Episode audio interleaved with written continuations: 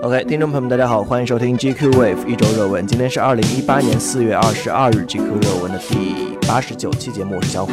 我是 Rob。我不知道第八十八期是什么时候出现的。嗯，你可以看我们的目录啊，Daily 的目录里面有写啊。OK，呃，就是必须跟大家解释一下，是因为我们最近呃。已经不止一个季度了吧？就是呃，我们周末都由于过于的忙，当然官方说法是我太懒了，以及呃，官方这就唯一一次官方说法是准确的，呃，以及周末呃都有头条的广告，所以我们就从性价比的角度出发呢，就就很好几期没有录，但是呢，我们觉得这期实在是就是拖的时间太长了，以及有不同的人通过就是不是网上是。真的寄信到你家去说，在在三次元的 在三次元的世界中，当着我的面说播客什么时候再复更，而且这些人不是平常的朋友，就是品牌的人或者公关之类的。我觉得这个就搞得我压力很大，是不是？而且而且我们是一个 supposed to 要就是有一些广告收入或者要拿出去卖的一个节目，所以我觉得嗯，还是把这个栏目捡起来重新重新做一做吧。听众朋友们，这哪谁哪有人在节自己的节目里讲这些话的？好的，我来，我们开始。OK，那第一条我们就讲本周四发生在上海迪士尼公园的一个怎么讲不大不小的事情吧。呃，周四下午三点呢，《复仇者联盟三：无限战争》的导演罗素兄弟和钢铁侠、呃洛基以及以及浩克和蜘蛛侠的扮演者都来到了上海迪士尼小镇的红毯上，然后呢，就是给大家举办一个叫做漫威十周年，同时也是《复仇者联盟三》的一个红毯仪式。然后呢，呃，这本身是一个非常大的事情。当然，我也在之前的某一次那个 Daily 里面骗大家说。我要去现场，当然并没有，因为因为其实现场也没有点映，也没有就是其他的呃活动。然后呢，呃，但是这本身是一个比较就是就片方过来宣传电影的事情嘛。但是结果现场就做的非常混乱，就是说，首先排红毯的时候，大家从呃粉丝们从前天的凌晨就开始排队，然后导致呃他们就是现场漫威在现场并没有做好这么多充分的准备。其实我有个问题，就是大家是来看谁的？你觉得？谁的粉丝最多？嗯，我觉得可能那个小罗伯特·唐尼的粉丝比较多吧。他毕竟是作为那个 漫威 Studio，就漫威难道不是难道不是来看 Loki 的人最多吗？呃，当然，那个来看那个就是荷兰弟的也很多，基本上就是。对不对？现现在那个小鲜肉这么走红，所以那个荷兰弟其实粉丝也会非常非常多。但是我还是，但是但是我还是觉得，如果我要去看呢，我我还是我还是很想，我还是很想去亲眼见一下 Mark Ruffalo 的。我觉得这个人长得非常有趣。反正现场都非常的混乱，然后呢，很多粉丝也就没有办法进到里面去，就是就排队的整个过程会让就整个当当当天的安保显得非常的措手不及。但是这不是整个事情在网上被吐槽最多的一个点，吐槽最多的一个点是，呃，当这个。活动进入到最高潮的时候，呃，片方的宣发，呃，把。就是除了这几位主演请到现场之外，还请了一些国内的当地的一些呃演艺明星，包括像呃闰土哦不张杰，然后呃陈奕迅，然后有那个张靓颖之类的，可以了。对，然后就是整，呃对，然后这这件事情，并且在最后的合影的时候呢，那个站在 C 位的也不是呃这些电影的主创，而是呃陈奕迅以及其他的一些内地的歌手，然后就引起了呃内地或者说网上的粉丝的大量的不满。嗯哼，呃。包括现在那个当晚的，呃，觉得挺惨的，就当晚的那个就是活动主持人也道歉了，然后那个漫威的，就是漫威影业的中国的那个微博也发声明道歉了，但是似乎并不能平息众怒。但是这这样的事件会影响到时候大家去看电影吗？显然不会啊。我能够理解说为什么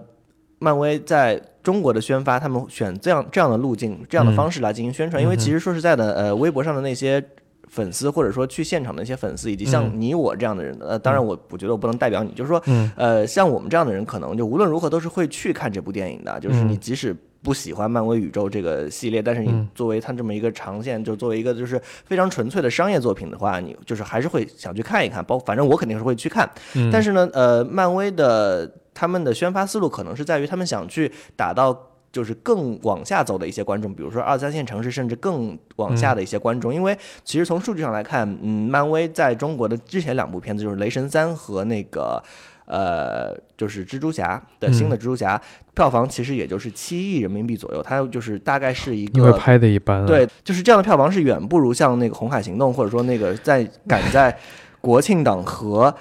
贺岁档的中国电影的票房高的，就是不达不到二十二十亿以上就不在中国就不能算高。那为什么不请吴京来呢？OK，这那不一样嘛，那吴京就不合，吴京就就是跟这个气质不相符嘛，所以他们会找一些就是？就比如说像呃张杰或者说陈奕迅这样的，张张杰都请来了，不好意思啊，张杰的粉丝不好意思。没有你想，你如果作为一个就是国外的漫威的决策层，你你想找一些当地的流量明星过来给你站台，那你发现就是别，然后你中国的。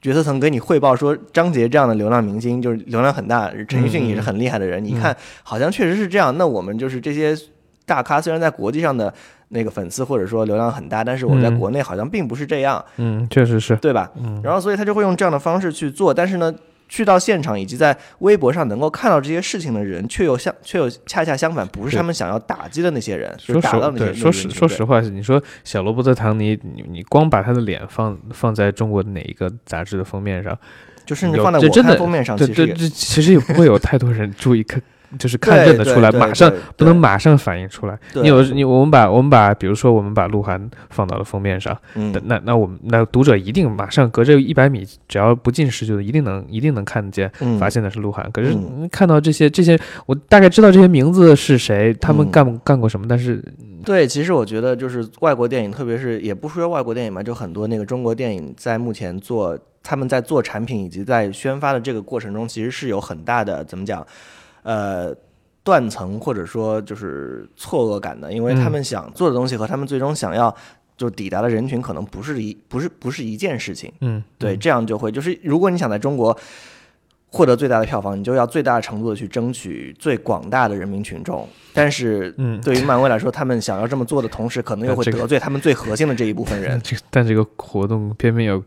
偏偏要开在了上海迪士尼，就是 广大人民群众去不了的地方，是对。很贵啊，门票。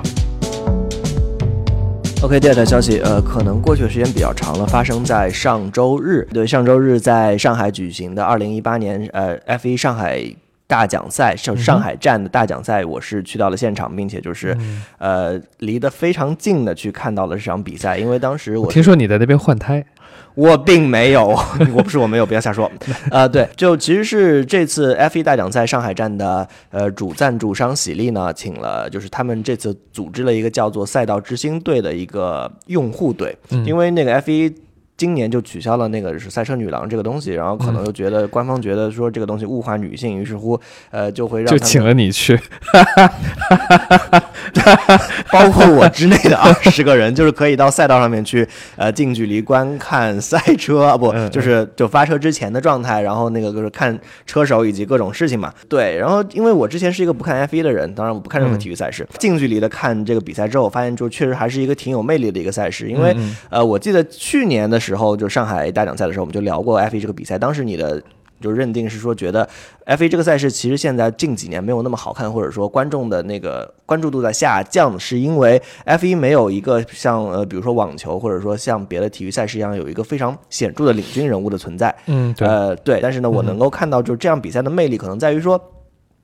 一个车队他如何去呃规划他们的嗯。就是整个赛程，不光有嗯技术的成分在，就比如他们换了新的呃引擎，在换胎的策略上是怎么样，嗯以及他们就整个就是整个的策略上整，个用用什么胎？对对，对，这件事情是非常让我觉得非常着迷的，嗯嗯，对，呃，并且就是就第一次就感受到了 F 1的那种魅力，呃，能感受到 F 1的发动机声声音非常大吗？是可以。其实我们看观看的地方在那观众席的对面，就是嗯 P 房的上面。嗯 P 房上面是一个 VIP 室，然后可能那个玻璃看上去还挺厚的，但是在发车的时候还是能听到非常非常响的声音。但是但是你知道那个发动机的多大排量的吗？那我就不知道了，键盘车声，请指教一下。就那么大的声音，那个发动机只有一点六升的排量，就一个家用车的排量。但是但是问题是，它跟它跟它跟正常的汽车发动机呃这个呃最大的区别是，它比如说它的最高转速可以将近两万转每分。啊 OK，对，这个呃这个是你你你的车你的汽车平时的怠速的这个一般是两千转，啊，差距是这很大的这个倒是，这个倒是因为那那个钢体的材料啊这些东西它都是有它都是有非常大的区别的。比如说毕毕竟它这一台发动机的话，其实用一场比赛差不多了就。呃，那个是这场比赛，其实一开始大家期待并没有那么多嘛，然后就是一个就是因为上海站也是就整个今年的那个是大大奖赛的第三站而已。对。但是没想到今年上海站这场比赛其实还蛮精彩的，因为就是中间出现了一些小的磕碰，然后以至于出动了那个安全车，然后就导致于后半程的赛赛况就是跟之前的那个是预测完全不一样。啊，就红牛二队那个哈特利和加斯利两个人撞在一块儿了。而且就是很奇怪的是，就是据我所知，之前的那个是 F 一，大家的策略都是，比如说一个队两个车手，他们肯定之间是保一个，另外一个是就是他们之间会有非常明确的分工嘛。但是对，就感觉就是红牛二队这两辆车就是处在一个在那个弯是处在竞争的状态的，然后就才会撞到一起，这个就很奇怪，是非常奇怪。嗯，反正这一次这一次有很多的，就是有很多的这种互相竞争，包括你说起步的时候，就是那个就是维斯塔潘和里卡多两个人也在，就是感觉也是在那边互相竞、互相抢位置。包括莱克宁到了最后，车队要求莱克宁给给保维特尔嘛，对，结果到到了最后之后，所以莱克宁是被坑了嘛？但是对，到到最后还是第三名，还能还是拿了第三。对，但是莱但莱克宁这个风风格赛风也非常好，就是赛赛完之后，别人都说，哎呀。莱克宁，你看你们车队对你是怎么不好？莱克宁就很淡定的说，就是，嗯，没事啊，他不就是比赛还不错啊？对 对 对，是怎样？哦，好，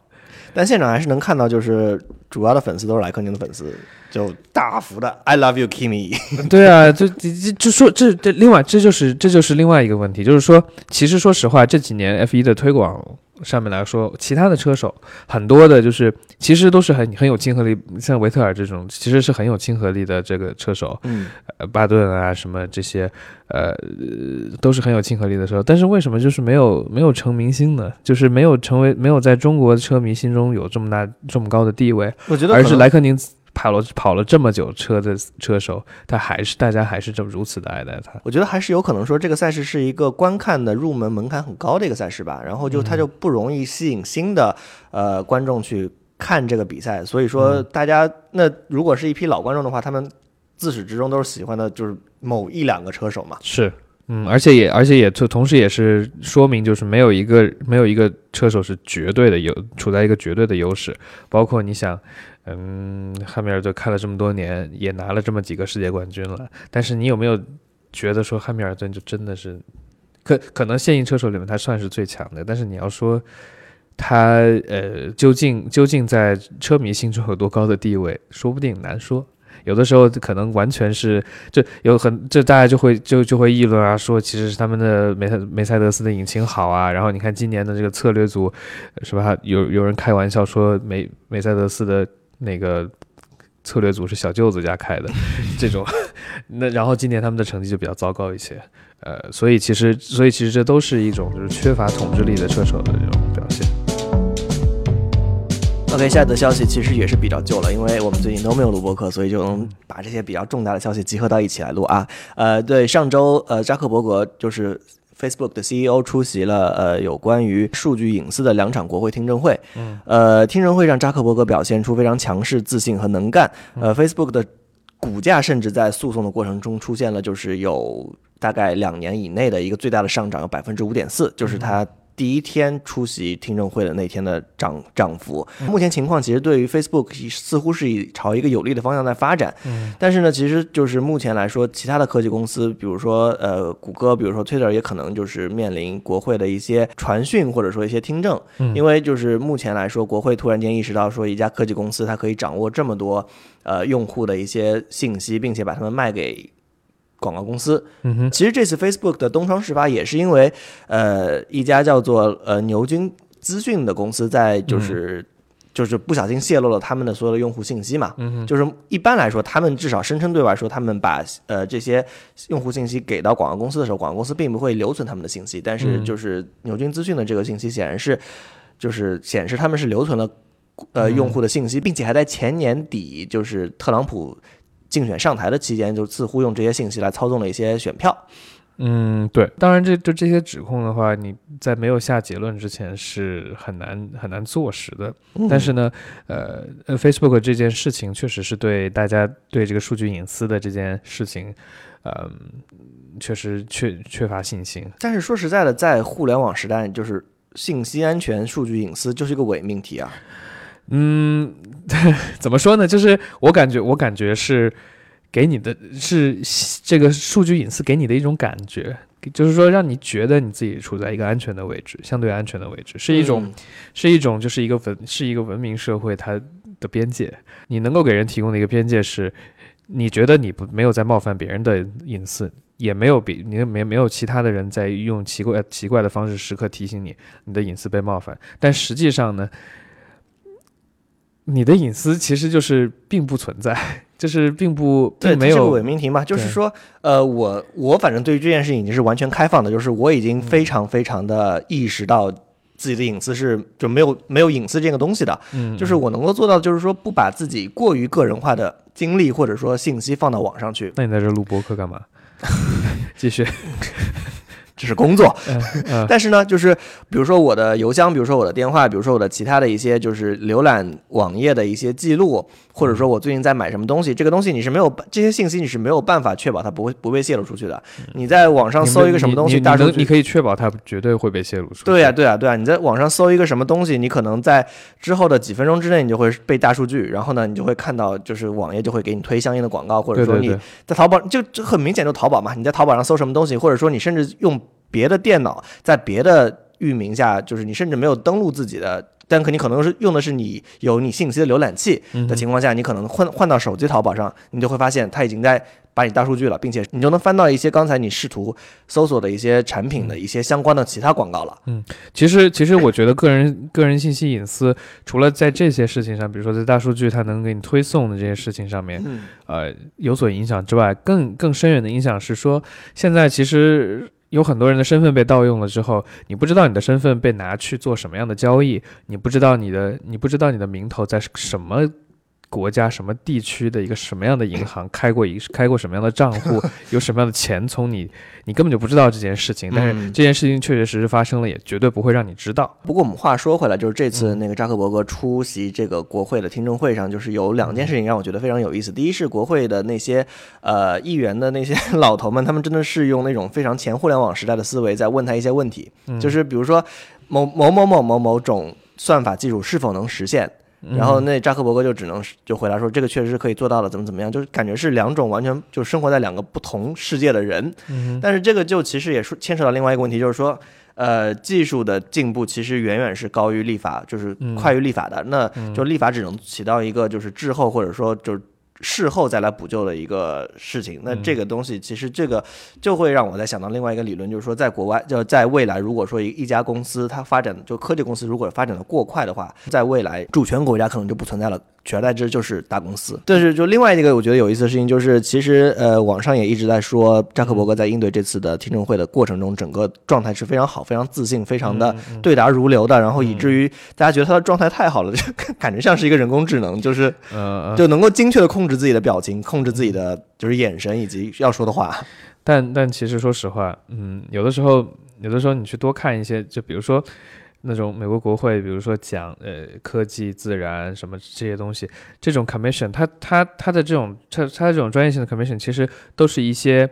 来来问询、来咨询的人都是一些呃七老八十的，就是嗯参议、参议呃参议员。那其实参议员他真的在这个方面有任何的这种呃专业知识嘛？其实说实话，有的时候根本就有时候根本就不是就没有，有的时候很有可能就是因为他的最大的捐助捐助者或者是什么什么之类的，是他、嗯是他的一个是一个科技公司或者是一个什么，那么他就坐在这边，我替这些公司发声，他就他是做他是作为一个这样的角色，所以其实说实话，我觉得扎克伯格在对对付这些人的呃时候。他只要做好自己的功课，他其实他不会不会怕这些问题。嗯，就也难怪说那两天就是 Facebook 的股价就是嗯得到了一个大幅的上涨。但是，但是又又话说话又说回来，其实 Facebook 的这个股价上涨，并不能代表说是 Facebook 的产品策略啊，这个什么东西的话，它有一个长足的进步。因为说实话，现在 Facebook 本身的这种视频社交的这个功能，真的是在走一个无不可回头的下坡路。然后，这 Facebook 想做媒体。然后又被，然后又被大家诟病说他操纵大选啊，或者对对对，是怎么样。然后扎克伯格还要站出来说，还要站出来说不是这我们是样一家科技公司，非要然后，然后呢，你最他最多也就是一个微，现在就是 Facebook Messenger，就是一个一个社交媒体，一个发发短信的一个功能，而且并没有，我觉得也并没有像微信这样渗透到美国人生活的每一个角落。那这家公司它以后怎么样通过其他的方式去盈利，怎么样，这这都这都是他需要考虑的问题。我觉得他嗯，可能真正关注的点其实并不在是，就是很有可能不在数据泄露这件事情上。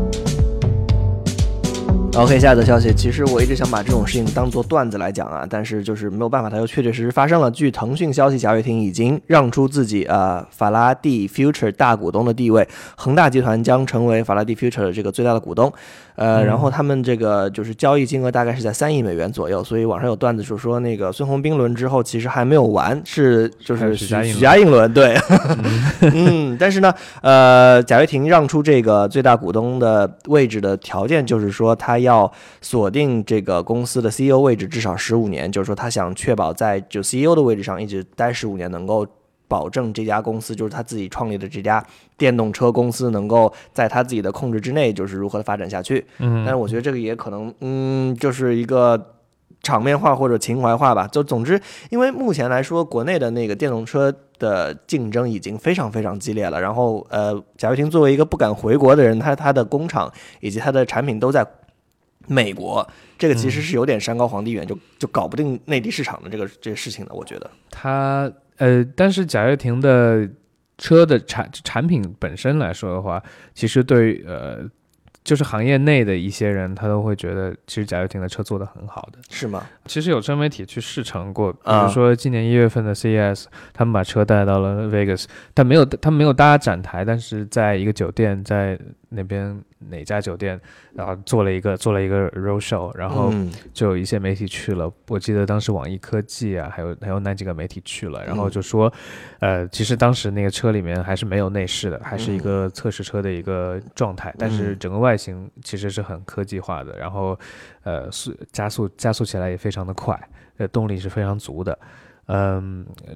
之前我我不我不说哪是哪一家汽车企业，但是 CEO 有说过，就是说其实说实话，他们认为，呃，贾跃亭做的这个车本身是好的，是一个非常有竞争力的产品，而且他拿出来的话，他他们也有紧迫感，就觉得说这个如果贾跃亭真的能把他的车造出来的话，是是完全能改变这个呃行业的，改变行业的，因为大家现在都是在走小小步小步的走，包括昨天摩拜推出了那个他们的新车。他们的那个小、那个长得特别可爱的一个橙色的一个摩拜汽车，叫 D E V E，然后但那个车很小，它完全是它它它就是一个老年车代步工具的就就就比老年老 年代步工具大不了多少，比蹦蹦大不了多少。然后然后就是呃做这个分时租赁，这个这个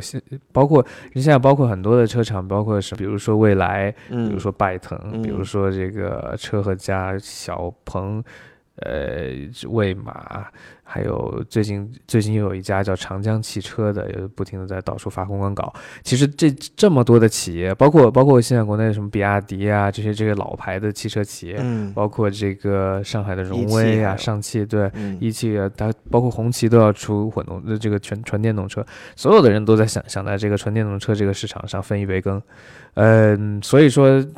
嗯，贾跃亭，贾跃亭他做出来拉出来的产品，做出来的产品一定是一个完全能够改变战局的，要不然的话不会大家这么警惕，不会，因为现在其实出了很多的产品，其实是为了贴补靠补贴的，嗯，是确实是符合这样一个条件，哎，我我推出一个比较比较比较烂的车，大家为了代步。大家可能就会买，嗯，而不会去考虑这个产车的产品力到底是怎么样的。所以我觉得在这个方面的话，其实它的车是值得期待的。但是它至今都没有量产。就是你刚才提到一些品牌里面，据我所知，呃，未来是已经开始量产了，并且它也是找了其他的厂。它不像某些某些电动车品牌非常执念的说要自己造厂。嗯，但是他们在上海也在建第二工厂。嗯，所以但是就是，但是这个步伐是对的嘛？就是说它。先靠别的厂来生产，不然你可能要过三五年才有第一个产品出来，那就真的是来不及了。呃，对，肯定是的。但是之前贾跃亭在国内的乐视一团糟，欠下这么多的债，其实说实话，对于他来说，他也没有别的办法。嗯，他不是说他现在想找哪一个整车厂去，哪个谁就会愿意真的和他合作的。其实这个东西对于他来说是一个很艰难的事情。当然，就是说作为老赖，他还是应该还还债。但是呢，嗯，也也通过很多的去，也通过很多这种碎片化的报道和信息，也也在说，也在说，也在说明一个问题，就是说他之前一直融不到钱，一直处于一种就是完全这个 F 被 N 动完全停滞、嗯。完全被动的一个状态的原因，是因为他不愿意出让出大股东的这个位置。啊 OK，他他他认为就是说大股东这个位置是其实你是控制着这个公司的走向，呃，你要把你的这个想想法完全注入到这个产品里面去，不能让别人来改变你的这个产品方向。那他现在说他要保有 CEO 的这个职位，其实我觉得他也是做这个最后这样的一个努力努力。对对对，因为说实话，就是你在经济上来说的话，确实是有困难。我突然在这短短五分钟内被你说服了，就觉得贾跃亭这个东西其实还值得期待一下，并且他这个人似乎也没有那么的嗯。OK，最后的消息我们聊点轻松的。呃，今年二零一八年是麦当劳巨无霸这个产品诞生五十周年，它是一九六八年的时候呃被发明出来的。然后今年为了致敬这个产品，呃被发明出来五十周年的很多的其他的一些品牌也是向这个非常具有历史价值的快餐产品进行了致敬。首先是卡西欧的 G-Shock 推出了一款巨无霸盒装的一个呃 DW 六九零零的手表，然后呃。电子表当然是，呃，帽子品牌呃 New Era 也是做了一款，就是上面有一个 M，就是那金拱门标识的一个帽子，然哎，后那这个应该还挺好看的。是吧？对吧？那你戴上就送一个，就送快餐的哪，OK，有你见见过送快餐戴这么性感的帽子？继续。黑的嘛。然后那个呃，当然就是优衣库的 UT，就是最近的合作款也很多，嗯就是当然也是包括了就是巨无霸这个就是印花的一个 UT 的系列。嗯对，然后呢，那个是，所以我们今天来聊一聊巨无霸这个产品啊，就是